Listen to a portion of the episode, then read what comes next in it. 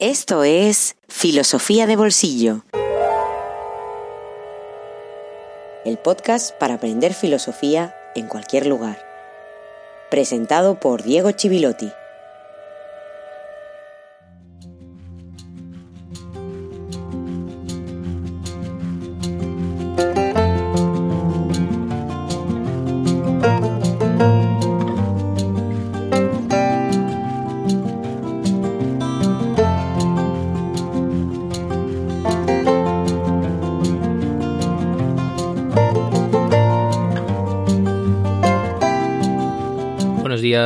Buenas tardes, noches y feliz jueves filosófico número 71. Gracias por estar otro jueves aquí y como siempre me gusta comenzar agradeciendo a nuestros mecenas. Este episodio se lo voy a dedicar a Antonio, uno de nuestros más fieles mecenas. Muchas gracias Antonio por tu ayuda, por tu apoyo, tu entusiasmo y gracias por seguir ahí una temporada más. Hace días saltó un escándalo relacionado con Facebook porque una ex empleada, Frances Haugen, filtró una serie de documentos, seguramente estarás al corriente y si no lo puedes buscar rápidamente, y explicó en el Senado algo que me parece tan evidente que no necesita de ninguna filtración, que Facebook, que es una empresa privada, aunque muchos lo olviden, seguramente lo olviden porque está ahí su abuela, su tía y su prima, pone sus beneficios por delante de la seguridad y la salud de las personas. Oh, qué sorpresa. Pero lo interesante del debate es la forma en que ese negocio no solo analiza nuestro comportamiento para que generemos beneficios, registra nuestra huella, sino que necesita que seamos predecibles e incluso lo estimula, acentuando la polarización, las posiciones extremas, esas posiciones sin matices. Podríamos decir que el algoritmo nos algoritmiza para estimular la interacción, cuando precisamente si algo caracteriza a la inteligencia, y no a ese abuso terminológico que es la inteligencia artificial y que nos llevaría a un debate más largo, si algo caracteriza a esta inteligencia humana es una conjunción de factores aleatorios, inexplicables, contradictorios, enigmáticos incluso, porque como decía Gabriel, yo no soy mi cerebro. Por eso seguramente si pensáramos la ilustración hoy tendríamos que pensar en el imperativo de hacernos impredecibles, humanos, o redescubrirnos como humanos, con matices y contradicciones, que engañemos, al fin y al cabo, al algoritmo. La mejor manera de hacerlo que se me ocurre es pensando, siempre lo digo, leyendo, examinándonos a nosotros mismos y a nuestra vida y dedicándonos a una actividad tan absurda e inexplicable y por eso tan humana y tan accidental como la filosofía. Así que manos a la obra.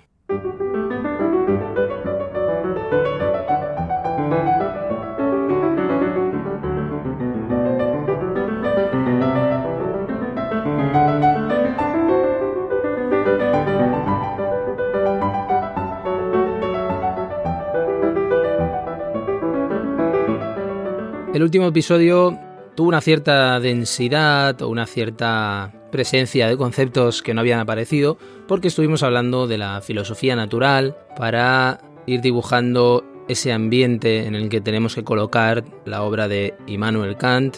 Hablamos de Kepler, de Newton, de Halley. Lo hicimos por encima, por supuesto, no es ahora el objetivo, pero sí que estuvimos hablando de el empirismo, de la teoría del conocimiento de las razones de que existieran en ese momento determinadas corrientes, determinados debates intelectuales frente a el gran desarrollo científico de la época, esa época que conocemos como modernidad.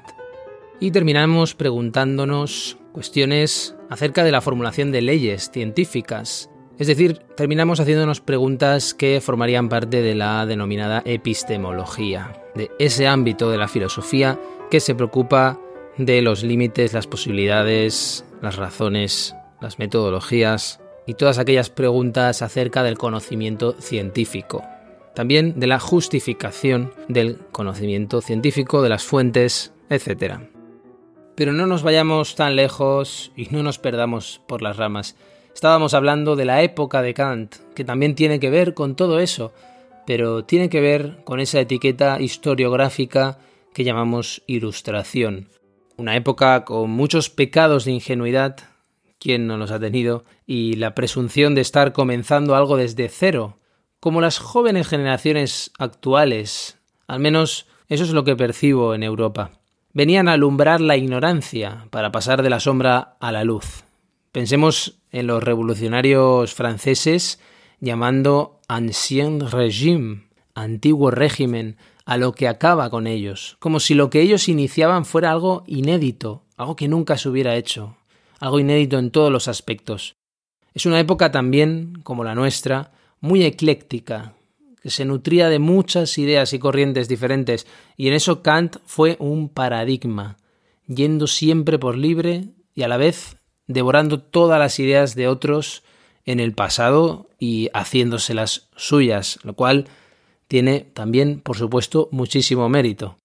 Con muchos, muchos matices y diferencias, las luces de la Ilustración eran las de este mundo, la luz mundana del sol, la luz que se puede analizar, que se puede describir, y no la luz sobrenatural, inexplicable, que alumbraba las catedrales góticas.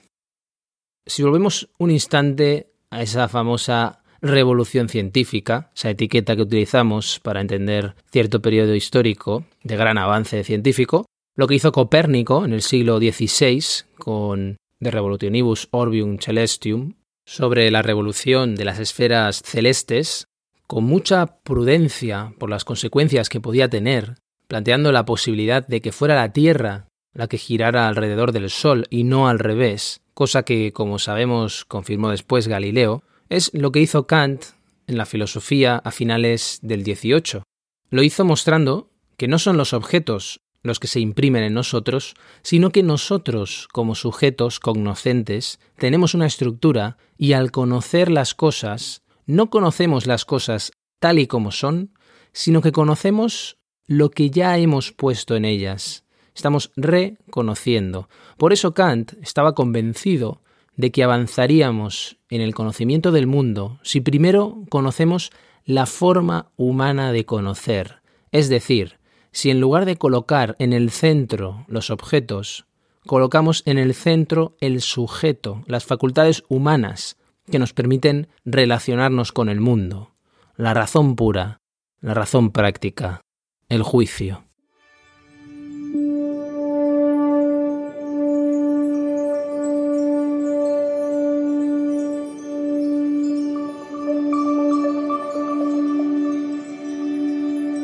Ocurre aquí como con los primeros pensamientos de Copérnico. Este, viendo que no conseguía explicar los movimientos celestes y aceptaba que todo el ejército de estrellas giraba alrededor del espectador, probó si no obtendría mejores resultados, haciendo girar al espectador y dejando las estrellas en reposo. En la metafísica se puede hacer el mismo ensayo, en lo que atañe a la intuición de los objetos. Si la intuición tuviera que regirse por la naturaleza de los objetos, no veo cómo podría conocerse algo a priori sobre esa naturaleza. Si en cambio es el objeto en cuanto objeto de los sentidos, el que se rige por la naturaleza de nuestra facultad de intuición, puedo representarme fácilmente tal posibilidad dado que la misma experiencia constituye un tipo de conocimiento que requiere entendimiento, y éste posee unas reglas que yo debo suponer en mí, ya antes de que los objetos me sean dados, es decir, reglas a priori. Estas reglas se expresan en conceptos a priori, a los que por tanto se conforman necesariamente todos los objetos de la experiencia y con los que deben concordar.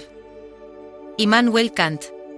Prólogo a la segunda edición de la Crítica de la Razón Pura.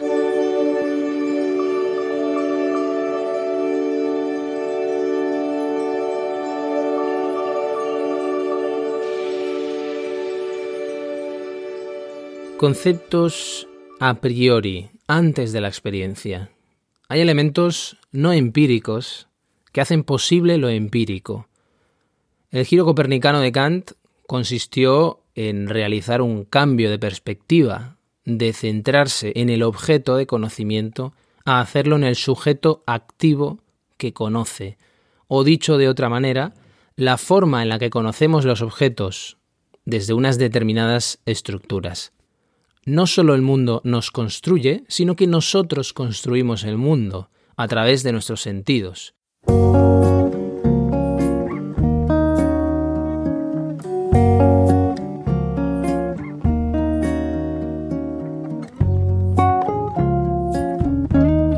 Un libro en el bolsillo.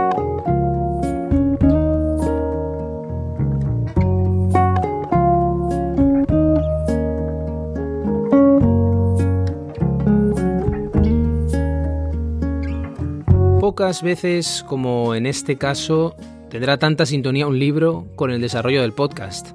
Ilustración, progreso, modernidad es el título editado en Trota y toca la columna vertebral de las cuestiones que estamos tratando al introducirnos en el ambiente y la obra de Immanuel Kant. El título se corresponde con tres voces que forman parte de un diccionario gigantesco publicado desde 1972 y a lo largo de 25 años en siete tomos, que son los conceptos históricos fundamentales, léxico histórico del lenguaje político-social en Alemania.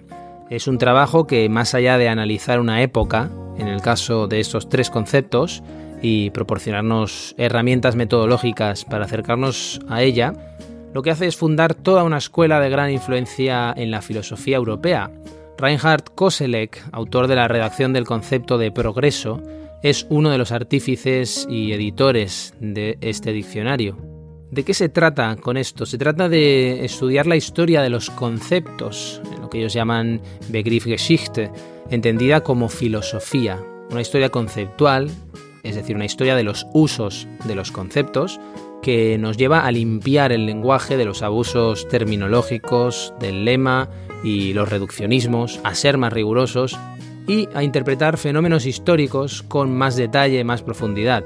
Por ejemplo, este trabajo nos ayudaría a entender que Kant no utilizaba conceptos con el uso que le damos hoy, porque de hecho los conceptos son como la Tierra, están hechos de capas semánticas que se han ido sedimentando y al mismo tiempo permiten construir sobre ellos un horizonte. Y por eso, entre otras cosas, son materia filosófica de primer orden, más allá de hacer una historia o rescatar datos del pasado.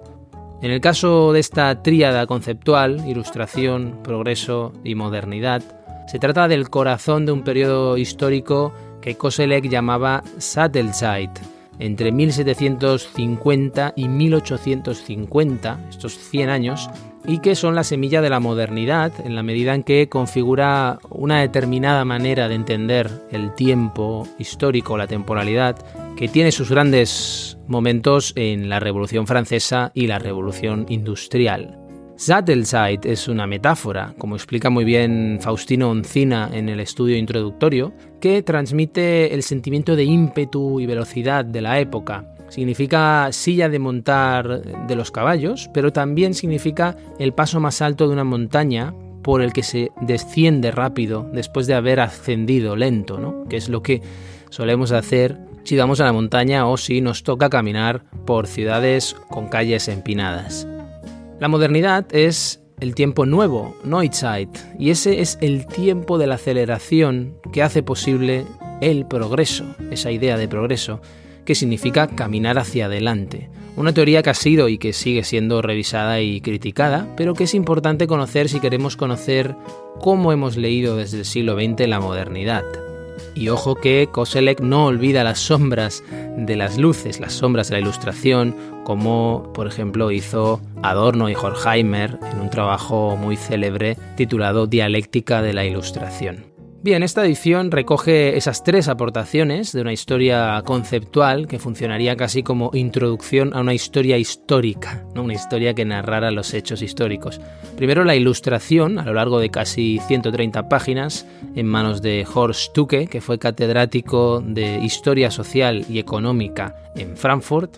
Después el progreso por Reinhard Koselleck y finalmente la voz moderno, modernidad, por Hans Ulrich Gumbrecht, el único que vive de los tres actualmente en la Universidad de Stanford.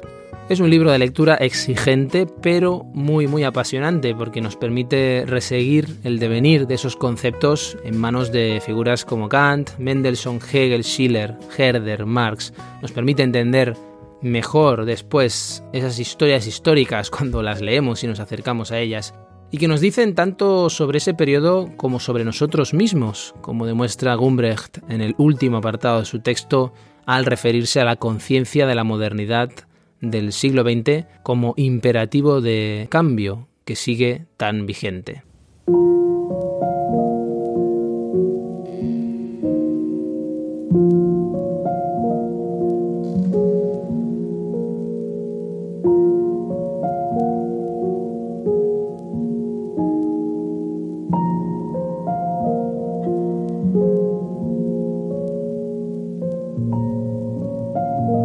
Aunque en el siglo XVIII se utilizaron formulaciones como época de la Ilustración o tiempos ilustrados, junto con las de siglo filosófico, época de la razón o siglo de las luces, época ilustrada, época de la crítica y siglo de la duda, la formación del concepto de ilustración como época y como movimiento no es tan evidente como puede parecerlo hoy.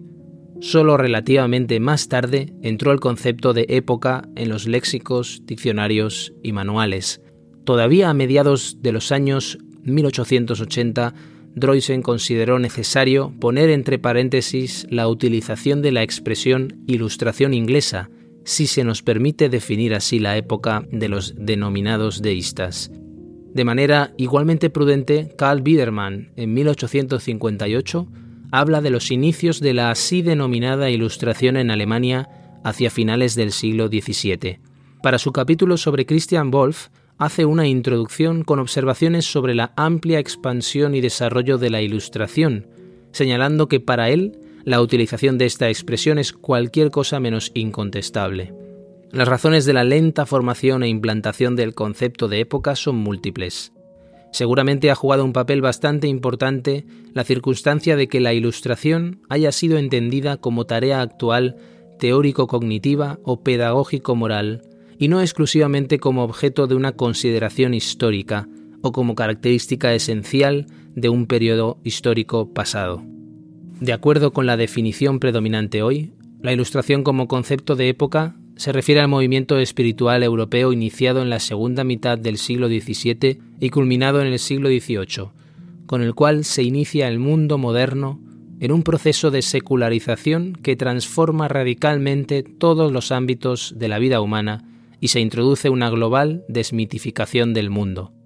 El objetivo de esta desmitificación es, en principio, la emancipación de la persona respecto del mundo de la tradición histórica, es decir, su liberación de todas las autoridades, doctrinas, órdenes, lazos, instituciones y convenciones que no pueden mantenerse en pie ante el examen crítico de la razón humana autónoma, que escapan a su ordenación en el sistema legitimado por ésta y, en consecuencia, aparecen como superstición, prejuicio, error. En el curso de esta desmitificación, la Ilustración se afana por convertir la educación de la persona en una razón autoconsciente y en una forma de vida ética autónoma, determinada no por la tradición y la verdad de una religión positiva, sino por la razón y por la verdad sobre Dios, el mundo y la persona, conocidos de forma clara, distinta y comprobable por esta gracias a la propia capacidad.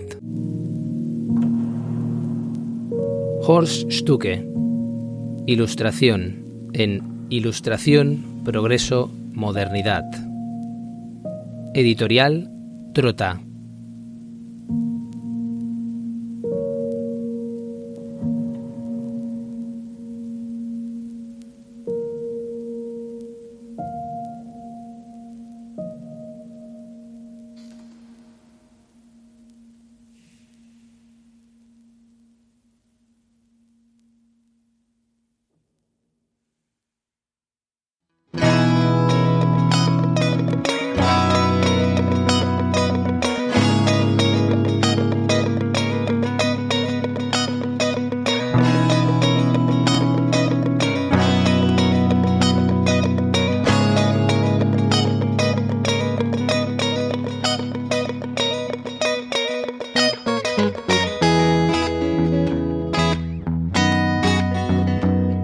Filosofía de Bolsillo existe gracias a ti. Hazte mecenas y accede a todos los contenidos en patreon.com barra filosofía de bolsillo.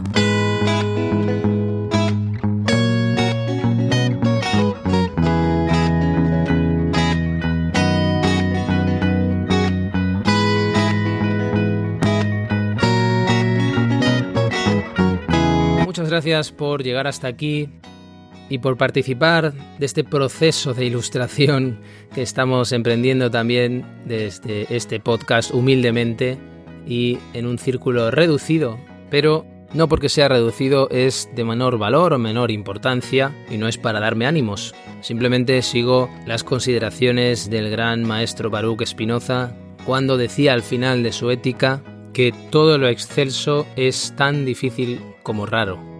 Así que enhorabuena por hacerte un espacio, hacer un espacio, ya sea con este podcast, ya sea leyendo, ya sea con otros materiales, en el curso de tu vida, seguro de tu vertiginosa vida en el que tenemos poco tiempo para hacernos tiempo.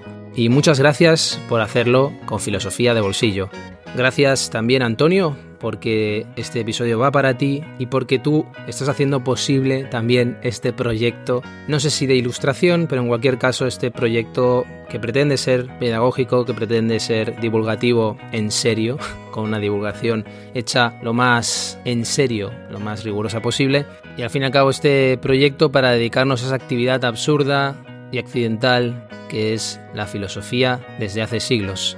Muchas gracias a todos y, como no puede ser de otra manera, os espero aquí el próximo jueves filosófico. Hasta muy pronto.